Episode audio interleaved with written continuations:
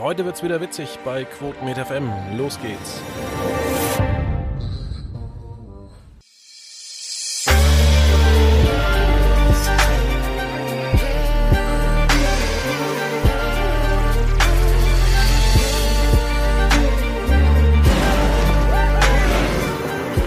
Und damit recht herzlich willkommen, ich glaube, zur inzwischen 506. Ausgabe von Quotenmeter FM. Natürlich mit David Krischek. Halli, hallo. Ja, wir wollen heute über eine wunderbare Serie sprechen. Man merkt es vielleicht schon an meinem Ton. Ich fand sie wahrscheinlich nicht ganz so geil. Es geht äh, um März gegen März. Die Serie lief jetzt über Ostern bei ZDF und in der ZDF Mediathek konnte man alle Folgen anschauen.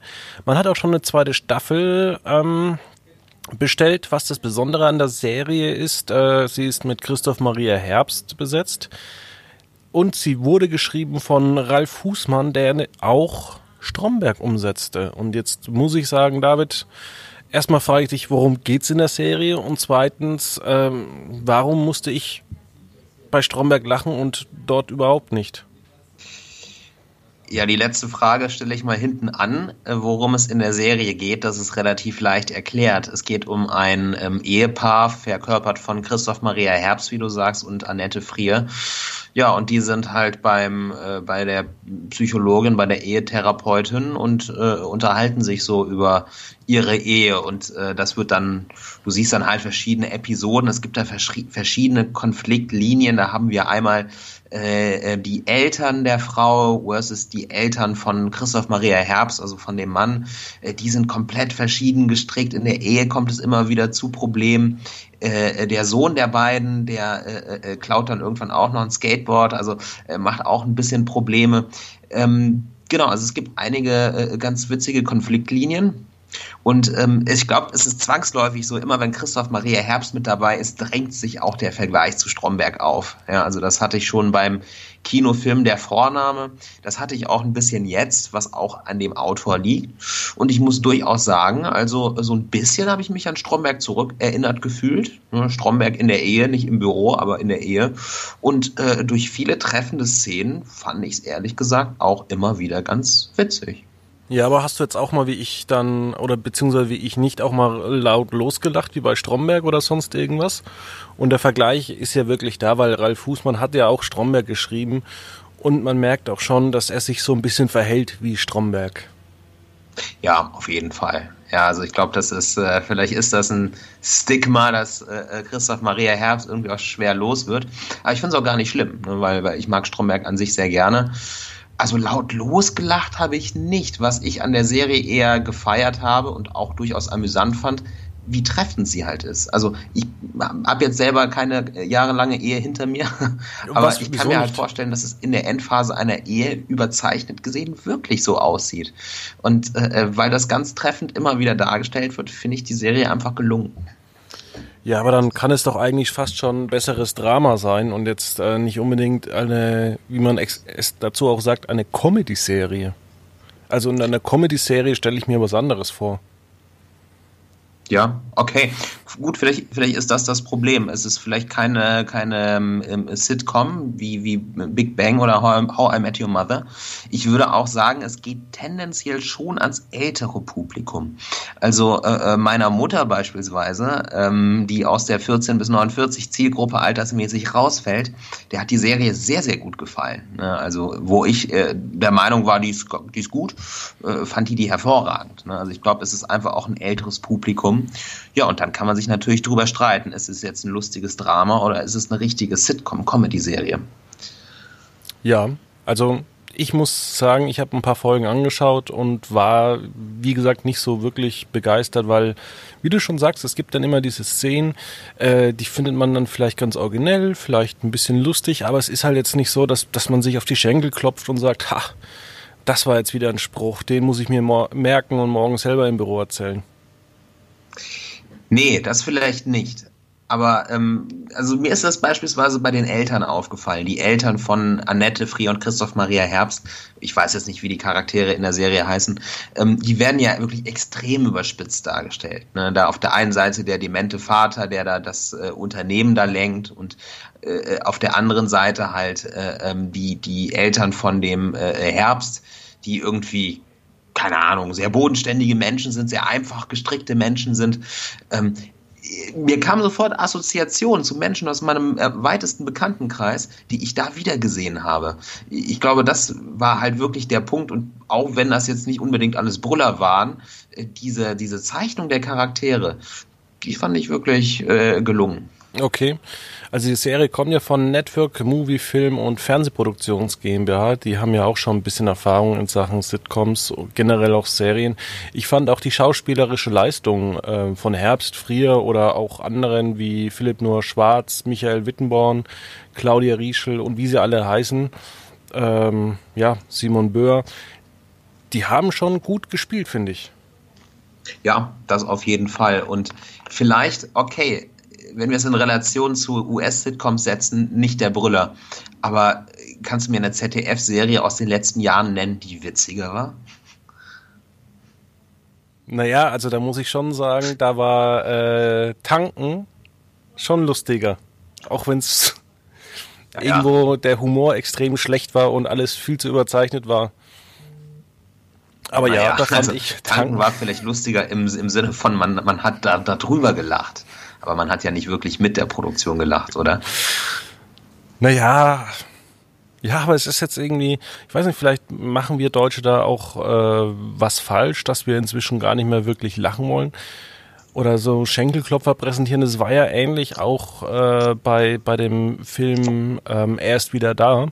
Den habe ich damals im Kino gesehen, da war ich auch relativ enttäuscht. Und da gab es auch nur diesen, diesen Humor wie jetzt bei März gegen März.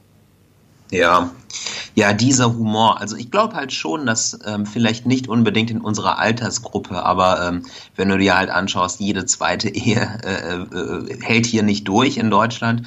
Und äh, wenn du dann irgendwie ein 40, 50, 55-jähriger Mensch bist, der sich dann vor den Fernseher setzt und so eine wirklich treffende Serie anschaut, die irgendwie mit Humor umgesetzt ist, ich glaube, dann betrachtet man das auch anders, als wenn man irgendwie, naja, noch weit in der ersten Lebenshälfte steht. Das auf jeden Fall, ja, natürlich, da gab es diese gewisse Anspielungen und auch, warum ist heute jede zweite Ehe kaputt? Das liegt auch daran, dass die Leute halt auch einfach älter werden und die Frau halt auch ein eigenes Einkommen hat. Viele sind früher einfach zusammengeblieben und wenn man dann nochmal vielleicht vor den Kriegen anguckt, da sind die Leute eh alle nur fetzig geworden. Äh, ja, ja, ja, klar. Also äh, die, die Leute können sich überhaupt erst leisten. Und äh, ich meine, insofern ist da ja auch für, für das Fiktionale ein neues Feld entstanden. Ne? Also ich glaube, deutsche Produktionen waren immer dann gut, wenn man irgendwie äh, quasi mit eigenen Themen gespielt hat. Ne? Ich denke nur an Dark, ne? Atomkraftwerk. Ich denke nur an ja, Deutschland 83. Bitte? Deutschland 86. Deutschland 86, danke, Babylon Berlin, ne, äh, im, im Deutschland oder im Berlin der 20er.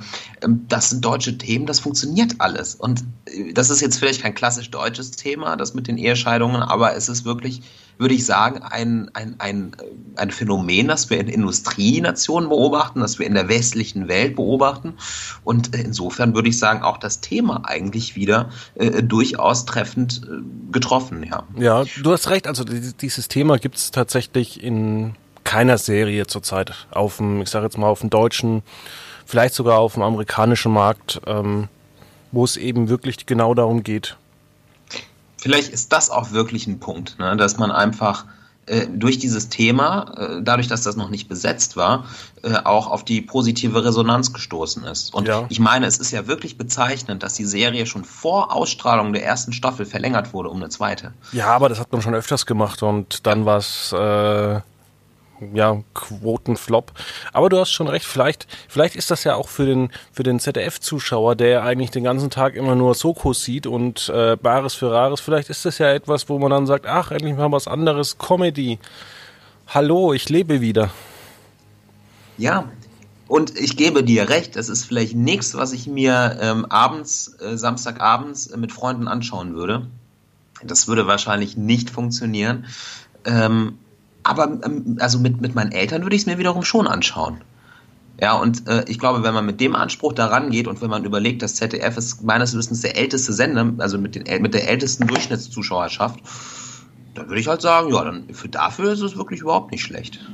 Ja, das stimmt. Ja, vor allem, dass halt auch ähm, das ZDF diese Serie gemacht hat, wobei ich mir hätte vorstellen können, dass Ralf Fußmann ähm, ja vielleicht zu Pro7 damit gegangen wäre oder vielleicht haben die es abgelehnt, das wissen wir jetzt nicht. Ähm, bisschen komisch finde ich jetzt auch, dass da keiner mehr mit Brainpool zusammenarbeitet. Ja, aber hat Brainpool schon mal was fürs ZDF gemacht? Ich glaube schon. Okay. Aber ich weiß nicht mehr was, aber ich bin deshalb auch ein bisschen überrascht, ähm, auch bei dieser Produktionszusammenstellung. Wobei du natürlich äh, bei Brainpool, glaube ich, das, das Problem hast, dass, also bei Stromberg sind sie immer ihren eigenen Kurs gefahren, was ich immer ein bisschen seltsam fand, weil da gab es dann immer einen Tag nach der ersten Folge gab es die komplette Staffel auf DVD und ähm, da deswegen, oder ich glaube, dass deshalb auch die Quoten dann immer gesunken sind. Das kann gut sein, ja. Wobei heute wahrscheinlich auch keiner mehr DVD-Boxen kauft oder kaum noch wer, ne? Ja.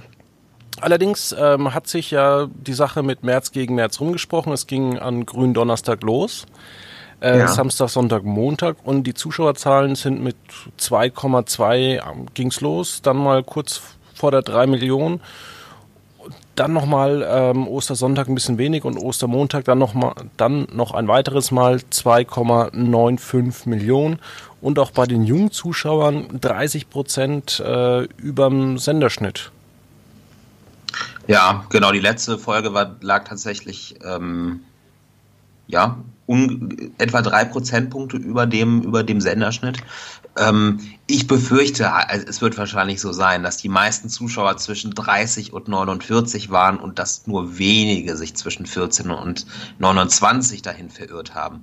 Aber muss man ja auch sagen, okay, für ZDF-Verhältnisse lief es ein bisschen unterdurchschnittlich, aber jeder andere Sender hätte damit sehr zufrieden sein können. Ne? Also Richtig, ja. ähm, jetzt nicht unbedingt beim jungen Publikum, aber, aber insgesamt äh, durchaus ein respektabler Start, würde ich halt auch sagen. Und ähm, ich habe jetzt nochmal drüber nachgedacht. Also mir fällt auch über abseits vom ZDF ehrlich gesagt keine Serie ein aus Deutschland, die ich in den letzten ein, zwei Jahren, sage ich mal jetzt, unbedingt viel lustiger fand als März gegen März. Also um darauf nochmal zurückzukommen. Ja, wir haben in Deutschland schon immer das Problem gehabt, dass wir so richtig keine Schenkelklopfer-Serien hinbekommen haben. Ja. Abgesehen vielleicht vom, von Stromberg. Von Stromberg, genau, ja. Ähm, apropos März gegen März, ähm, jetzt kommt ja eine zweite Staffel. Glaubst du, dass man die dann auch wieder so über wahrscheinlich nächstes Jahr an Ostern wieder versenden wird? Oder war auch die Ausstrahlung, war die eigentlich so gut gewählt, weil das ZDF keine wirklichen freien Sendeplätze hat? Oder war, also war die Eventprogrammierung durchaus sinnvoll, frage ich mal lieber so. Ich fand sie nicht so sinnvoll, sage ich ehrlich. Also ähm, ich, ich habe es mir auch nicht im Fernsehen angeschaut. Ich habe es mir auch in der Mediathek angeschaut. Äh, also für mich hat es gar nicht gepasst. Über, über Ostern hänge ich äh, abends um 22 Uhr nicht unbedingt vom Fernseher. Das ist eher vielleicht auch was, was man mit der Familie verbringt. Und wenn ich dann noch überlege, die äh, Anfangszeiten, die schwanken ja zwischen 21.45 Uhr und 22.25 Uhr. Also null Kontinuität. Es ging an keinem Tag zur selben Uhrzeit los. Es ist, wie du sagst, das ZDF hat keine Sendeplätze. Man verschiebt das dann auf den Platz hinterm Heute-Journal. Ja, suboptimal. Ist suboptimal. Also noch schlimmer wäre es gewesen, wenn man äh, gesagt hätte, gut, wir senden das durch, Freitag 23 Uhr, vier Wochen lang. Das wäre noch schlechter gewesen. Insofern gut, dass man das ein bisschen zusammengestaut hat. Aber dass man nicht sagen kann, okay, wir werfen das Programm mal ein bisschen um und wir machen das mal äh, vier Wochen lang um 21 Uhr oder um 22.15 Uhr halt konstant auf demselben Sendeplatz. Ich glaube, das würde auch noch ein paar Zuschauer mehr vielleicht äh, anspülen oder binden. Also müsste man jetzt doch endlich mal Aspekte absetzen und danach das Neo-Magazin oder andere Sitcoms mal ausstrahlen. Ja, Ja, wahrscheinlich wäre es aus Quotensicht gar, gar nicht dumm. Keine Ahnung, ich weiß es nicht. Ne? Oder man lässt einfach ähm, mal Aspekte den Sendeplatz zukommen, den es verdient hat. Äh, ja, das wäre äh, äh, Samstagmorgen um 4.55 Uhr, oder? Nein, es ist ja eigentlich recht schön, was die da immer machen. Ähm, allerdings ist es nicht, oder ist das ZDF da tatsächlich immer ein bisschen stur. Verstehe ich auch nicht, warum. Also ich meine, was wäre das für ein Statement gewesen, wenn man gesagt hätte, okay, meinetwegen auch über Ostern, wir machen im Vorabend um 19.15 Uhr, ähm, zeigen wir die acht Folgen in Doppelfolgen. Das hätte ich geil gefunden. Das, ja. das wäre mal eine Ansage gewesen. Ne? Aber wir sind hier leider beim ZDF. Genau, wir Aber sind ja ist, nicht es bei Wünscht ihr was. Es ist immer noch ein bisschen traurig, dass ähm, drei Viertel aller Zuschauer über 50 Jahre alt waren. Also ich würde mal sagen so, also wenn man sich die, ich meine, selbst der durchschnittliche Pro7-Zuschauer ist ja über 40, Ende 30, über 40. Ähm, ich meine, müssen wir einfach akzeptieren, dass die meisten Leute in unserem Land einfach sehr alt sind. Ne? Und ähm, ich meine, selbst RTL liegt ja bei deutlich über 50 bei der durchschnittlichen Zuschauerschaft. Ja, oder liegt es vielleicht einfach daran, dass ähm, die meisten Jungen inzwischen irgendwas streamen, weil bei diesen Quoten sind ja auch keine Streaming-Quoten mit dabei. Keine Frage, aber ich meine, da kann man den öffentlich-rechtlichen eigentlich keinen Vorwurf machen. Ne, ich habe am, am Karfreitag hatte ich mir die, äh, hatte ich mir drei Folgen hintereinander gegeben von März ist März. Da gab es ja alle Folgen sofort auf Abruf nach der Premiere. Also das ist ja eigentlich schon sehr, äh, ähm, also sehr, sehr nutzerfreundlich, muss man sagen. Ja. Ja, also da also viel besser als äh, hier bei RTL oder, oder Pro7. Ne? Es, ist, es ist sehr, sehr einfach eigentlich daran zu kommen, wenn man daran möchte. Ja, die, die ZDF-App muss man auch wieder hier ähm, erloben, äh, erloben, äh, sehr erwähnen, dass die eben sehr gut aufgestellt ist. Also das muss ich auch sagen. Vor allem, und das ist das Schöne, du, du kannst ja deinen Personalausweis hinterlegen und dann äh, kannst du ja. auch ab 18 Sachen theoretisch äh, morgens um sieben anschauen. Ja, ähm, genau. Ich hatte es damals überlegt, bei, bei Parfüm zu machen, äh, dachte mir dann aber, na gut, ob ich jetzt um 21 Uhr oder um 22 Uhr mit dem Stream anfange, ist auch egal. Ne? Dann habe ich, hab ich immer gewartet. Aber ja, es ist auf jeden Fall Service, also à la Bonheur. Mein, mein Vater wollte sich nämlich Parfüm angucken und äh, der wollte aber nicht immer bis elf, halb zwölf wach bleiben. Und der hatte nämlich auch das Problem, dass er dann seinen Personalausweis dort lieber hinterlegt hat, weil er eben meinte, ja, ist doof, er muss immer warten. Ja, aber ich meine, das, das, das sind halt auch wieder die Vorteile. Ne? Wir schimpfen immer so gerne auf den öffentlich-rechtlichen, aber da hast du halt noch die, die Ressourcen. Ich glaube nicht, dass das im privaten Bereich passieren würde, dass man dieses Angebot machen würde. Es wird sich ja wahrscheinlich gar nicht rentieren. Oder es wird wahrscheinlich Geld kosten. Ja, genau. Es, es, es würde halt, oh ja, genau, es würde wahrscheinlich Geld kosten, ja. Ja, gut. Willkommen dann, im Kapitalismus, ja. Dann hätten wir März gegen März. Ähm, und wir haben ja noch so viele andere weitere Themen, Tops und Flops und diese ganzen Sachen. Und äh, da wir jetzt ein bisschen früher in der Zeit haben, können wir uns darüber noch ein bisschen unterhalten. Gerne. Also ich habe mich schon vorbereitet auf äh, die obligatorische Frauentauschbesprechung. Liege ich da richtig? Ja, Frauentausch läuft leider seit einigen Wochen nicht mehr bei RTL 2, aber ich bin gespannt, wann es doch äh, wieder neue Folgen gibt. Ähm, allerdings wollte ich anfangen mit meinem Top der Woche. Und zwar ist es äh, Santa Clar Clarita Diet, oder wie man die Serie ausspricht. Die wurde jetzt nicht für eine vierte Staffel verlängert. Es gab nur drei Staffeln. Und ich fand das Format von Anfang an so bescheuert und schlecht, dass ich äh, es auch mal schön finde, dass Netflix mal Formate absetzt, die ich nicht mag. Ja. Ich habe es nicht gesehen, äh, habe mir dafür aber am äh, es, es war schrecklich. Also ich äh, habe das äh, äh, die Kritik geschrieben zu Guidos Masterclass. Hast du das gesehen? Das habe ich nicht gesehen, aber ich habe deine Kritik durchgelesen. Ja, genau. Also wirklich, man kann der Sendung keinen Vorwurf machen, es ist nur ein bisschen langweilig. Ähm, ein bisschen sehr langweilig. Ne? Ich habe überhaupt keinen Bezug zu dem Thema. Ich habe mich dann, als ich mir das am Sonntag vorab angeschaut habe, äh, abgelenkt mit Studio D, äh, der neuen Folge von den Kollegen mit äh, Klaas Häufer Umlauf und Hugo Egon Balder. Fand ich sehr sehenswert. Ja. Ähm, Genau, aber damit wir hier nicht so viel über die Konkurrenz re äh, reden, habe ich noch einen Top rausgesucht und zwar äh, Deutschland sucht den Superstar. Diese Castingshow, die niemals enden will, die hat 2019 zum zweiten Mal in Folge zugelegt. Ja, also ein Staffelschnitt, der besser ist als 2018 und 2017, äh, wo ich nur sagen muss, okay, das verdient wirklich Respekt, dass man diese Show auch noch nach 16 Jahren irgendwie frisch halten kann. Das muss man sich mal überlegen. 16 Staffeln und immer noch über drei Millionen Zuschauer. Ja. Nicht schlecht. Sehr, sehr respektabel. Ich frage mich mal, äh, wann werden wir hier im Podcast äh, über eine Sat1-Show reden, die 16 Staffeln hat? Ja, gute Frage. Also ich, ich habe ja auch die Monatsmarktanteilanalyse geschrieben. Im, äh, April ist kein Sender außer ARD, ZDF und RTL über drei Millionen Zuschauer gekommen mit einer Sendung. Daran sieht man, wie, wie, wie schwer sich die viele Sender inzwischen tun mit hohen Gesamtreichweiten. Ja, aber man muss auch sagen, ähm, um jetzt nochmal einen kleinen Schwank zu, zu den Kollegen von Studio D zu gehen, manchmal merkt man auch, dass das, was im Fernsehen gemacht wird, halt auch einfach schlecht ist. Ja, wo ist jetzt der Bezug zu Studio D? Weil das Klaas erzählt hat, warum manche Sachen, warum die Quote manchmal schlechter so. ist und dass man halt abliefern muss. Und äh, ja, es gibt halt auch einfach viele Sendungen, wo man sich dann hinterher sagt, ja, Ganz ja. ehrlich, so geil ist das jetzt auch nicht. Ja, und stimmt absolut. Ich glaube, dass zurzeit auch so ein bisschen Leidenschaft äh, fehlt. Also wir hatten ja vor, ich glaube, inzwischen zwei Jahren Terror in der ARD, wo man abstimmen konnte. Man wagt sich an kein deutsches ähm, American oder German Crime Story oder irgendwelche Sachen. Du hast auch nochmal erwähnt, irgendwie so deutsche Stoffe, vielleicht könnte man auch sowas mal verfilmen.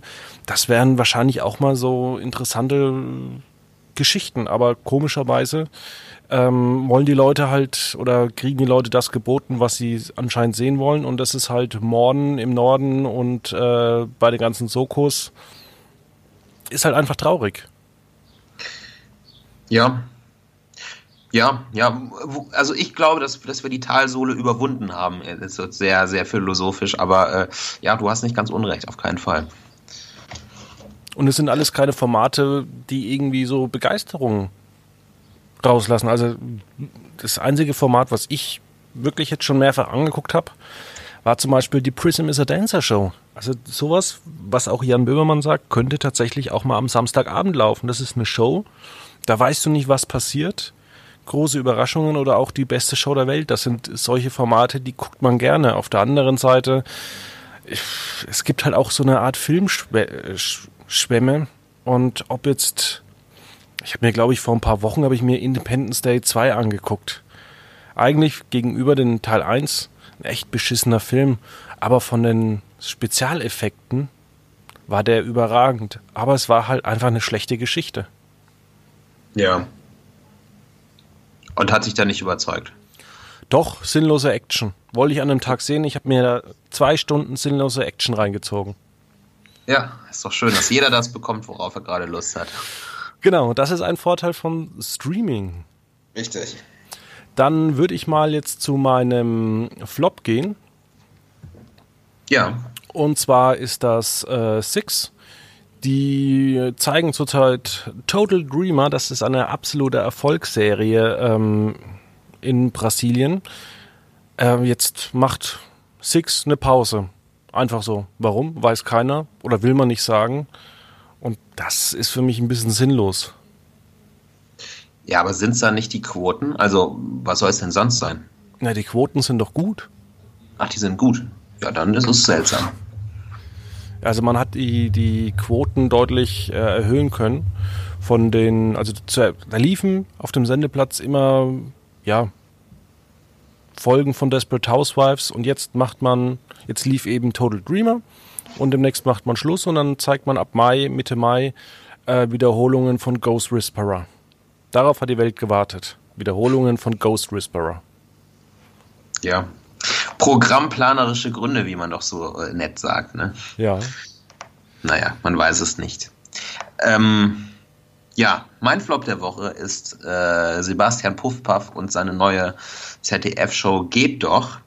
Äh, die soll inhaltlich gar nicht mal so gut gewesen sein und auch die Quote, die äh, ließ zu wünschen übrig. Am äh, vergangenen Dienstag reicht es nur zu 8,1 Prozent Marktanteil. Das ist für das ZDF eigentlich indiskutabel, muss man sagen. Ähm, eine zweite Folge wird es auf jeden Fall noch geben. Mal gucken, ob die sich verbessern kann. Ja, aber auch dieses Format. Also ich habe ja auch die Kritik von unserem Kollegen Sidney durchgelesen und das ist auch sowas, jetzt müssen wir wieder zur Studio D gehen. Äh, ja. Entweder musst du ein gutes Konzept haben oder du musst eine Sendung haben, die du einfach mit zwei Wörtern oder zwei Sätzen erklären kannst, wie das Egon, äh, wie das Hugo Egon Balder sagte. Und geht doch, das, das klang für mich schon, ich sage jetzt mal auch als naiver Zuschauer, es klang für mich für so eine schlechte Kopie von Genial daneben. ja, klar. Ja, ja, ja, das ist, es ist halt nichts Neues wahrscheinlich, ja. Aber also ich finde, wir könnten ja hier demnächst über äh, Studio D-Folgen diskutieren. Das ist dann quasi die Metaebene des Branchentalks. Das wäre ja sensationell. Die Folge war aber interessant, aber ich. Die war gut, ja. Ja. Ja, ähm, wo waren wir jetzt stehen geblieben? Dein Flop? Nee, mein, meine mhm. Kurznachricht. Genau, damit geht's weiter. Genau, und zwar äh, für alle Nerds, und das sind wir hier. Ähm, DFB-Pokal der Frauen. Da waren die Quoten jetzt zuletzt äh, schlechter. Am Mittwoch, 1. Mai, wurde gespielt. Äh, VfB, VfL Wolfsburg hat jetzt zum sechsten Mal den Titel ähm, geholt. Und zum zehnten Mal war das Endspiel im Rhein-Energiestadion in Köln. Naja, und die Quoten waren jetzt nicht so gut. Äh, die lagen nur bei knapp zwei Millionen Zuschauern, 10% Marktanteil bei den 14- bis 49-Jährigen, nur 0,22 Millionen.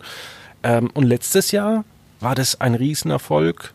Fast 20% Marktanteil, doppelt so viele ähm, 14- bis 49-Jährige. Woran hat es gelegen? Das ist ganz einfach. Und zwar hat man das Spiel ähm, einfach fünf Stunden vor dem DFB-Pokal der Männer gezeigt. Und vielleicht wäre das wohl auch wieder sinnvoller im nächsten Jahr. Ja. Verstehe ich auch nicht, warum man das getrennt hat. Also gab es da einen Grund für? Ich kenne keinen. Vielleicht ist da irgendwas anderes geplant. Vielleicht äh, will man die Frauen da ein bisschen unabhängiger machen. Aber es kann natürlich auch sein, dass äh, es ist ja auch die Frauen-WM in Paris in Frankreich. Ah, ja. Vielleicht hat man da gesagt, dass man es zeitlich ein bisschen vorverlegen möchte. Ja, ja, stimmt, du hast recht. Naja, dann nächstes Jahr wissen sie ja vielleicht wieder, was sie ändern sollten. Meine Kurznachricht der Woche bezieht sich auf Netflix, denn äh, da ist letzte Woche durchgesickert, dass die deutsche Serie Dark mit einer zweiten Staffel zurückkehrt. Das passiert am 21. Juni. Ähm, ja, und wir freuen uns auf eine vierte Zeitebene, ohne jetzt äh, zu viel spoilern zu wollen. Ich muss jetzt endlich mal Dark nachholen, aber ich, ich habe einfach keine Zeit. Ja, aber die gute Nachricht ist, du hast ja noch sechs Wochen. Ja. Ähm, ich habe eine ganz andere, weitere gute Nachricht und das ist nämlich mein TV-Tipp. Und der nennt sich äh, The Good Fight. Seit letzter Woche gibt es die dritte Staffel zu sehen bei beim Fox Channel. Und die erste Folge, die war schon so geil. Ich freue mich richtig. Äh, ich habe heute leider keine Zeit. Ich werde mir morgen Abend den Abend frei halten, werde mich hinsetzen, werde mich wie ein kleines Kind drauf freuen. Ja, und werde damit mein Wochenende beginnen lassen. Ach, das klingt doch herrlich. Und man muss sagen, auch das Finale der zweiten Staffel, das habe ich mir jetzt, glaube ich, schon zehnmal angeguckt, weil es äh, einfach so unfassbar gut geschrieben ist. Und auch de, der Beginn der dritten Staffel eine furchtbar gut, unfassbar. Okay, das klingt nach was, was ich nachholen sollte. Ich bin jetzt bei äh, Haus des Geldes, eine weitere Bildungslücke, die ich aufholen möchte. Ja. Nee, also wirklich The Good Fight. Weiß nicht, hast du mal The Good Wife gesehen? Nee, leider nicht. Brauchst du auch nicht zu sehen. Eigentlich muss Ach. man sagen, nee, brauchst du, um die Serie zu verstehen, brauchst du es nicht. Äh, aber The Good Fight ist einfach nochmal eine, eine Stufe qualitativ äh, drüber gelegt. Es, es, das Tolle ist bei dieser Serie, die spielt im Hier und Jetzt, also im in der amerikanischen Gesellschaft, es geht halt auch voll um Politik. Also es wird halt irgendwie vorgeworfen, dass Trump sich an irgendwen bereichert und es ist, ist man versucht halt die Realität, die es in den Medien gibt, dort mit einfließen zu lassen. Und gerade weil man da nicht irgendwelche fiktiven Präsidenten nimmt, weil das Land auch so gespalten ist in dieser Frage, ist diese Serie so gut. Weil man eben Stellung bezieht. Und es gibt in dieser Serie dann halt auch Leute, die sagen, ich, ich wähle Trump, ich finde ihn gut, weil. Und dann wird diskutiert. Das klingt wirklich spannend, ja. Sollte ich mir mal anschauen. Genau. Aber jetzt kommt erstmal das, worauf ich mich schon seit einer halben Stunde freue. Darf ich raten? Ja. Du Gerne. erzählst wahrscheinlich entweder Fernsehgarten oder denn sie wissen nicht, was passiert.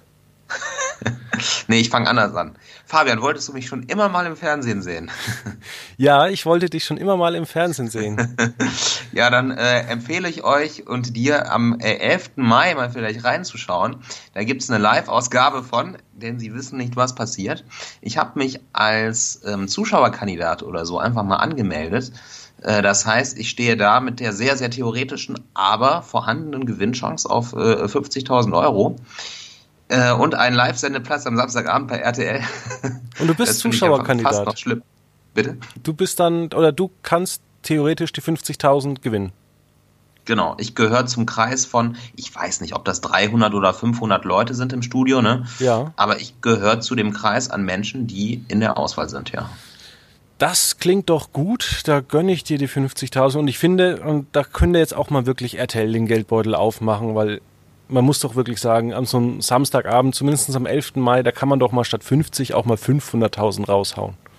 Ja, das wäre natürlich geil. Aber ich befürchte, bei 50.000 Euro äh, würde ich dann keine Podcasts mehr hier machen. Ne? Also äh, bei 500.000 Euro oder mit 50.000 Euro werde ich mein Leben weiterführen, ganz normal. Also. Okay. Tja, liebes RTL, deshalb nicht den Gewinnsumme erhöhen. Ja. Ja, dann würde ich sagen, haben wir wieder eine lustige Ausgabe heute hier zusammengestellt. Da bin ich ganz bei dir, ja. Gibt es noch irgendwas, was wir vielleicht erwähnen sollten? Haben sich wieder Leser beschwert über unsere Audioqualität? Nee, die war ja zuletzt ganz gut. laut, laut Kommentaren. ja, ähm, aber ich kann tatsächlich, muss ich sagen, ich äh, fand die letzten zwei Ausgaben von Studio D richtig, richtig gut. Die ersten haben mir nicht so gefallen aber gerade auch so die Geschichten von Klaas oder ähm, ja zum Thema Sport war das doch sehr interessant. Ja, auf jeden Fall. Spannender ja. als Guidos Masterclass. Also vielleicht sollte Vox einfach mal Studio D zeigen. naja, aber das Tolle ist doch bei Vox, dass sie sich auch mal für ja, so langweiliges Zeug sich Zeit nehmen. Also geschickt eingefädelt war jetzt auch nicht irgendwie sowas, wo, was du anguckst und dir denkst, oh, das ist ja wie House of Cards. Und es ist doch schön, dass der Sender Vox immer so, solche Sachen mal produziert und die nicht am Samstag um 13 Uhr ausstrahlt. Ja, deswegen, also ich, habe das Format ja auch nicht irgendwie äh, dem eins auch nicht eins reingewirkt, ne? weil klar, es ist irgendwie löblich, nur also wer das gucken soll, ist mir noch immer schleierhaft, aber naja. Ja, Leute, die sich für Kleidung interessieren, die vielleicht ja. näher werden wollen oder keine Ahnung, ich weiß es nicht. Belassen wir es dabei. Genau. Also dann, nächste Woche sind wir, glaube ich, auch wieder da. Oder wir machen einen Game of Thrones Podcast. Aber ich weiß es nicht, da ich äh, erstens nicht Game of Thrones gucke und zweitens niemanden spoilern möchte. Und vor allem auch mich selber nicht. Also dann, bis dann. Ciao. Das war Quotenmeter FM. Für mehr Informationen, Fragen oder Themenvorschläge www.quotenmeter.fm.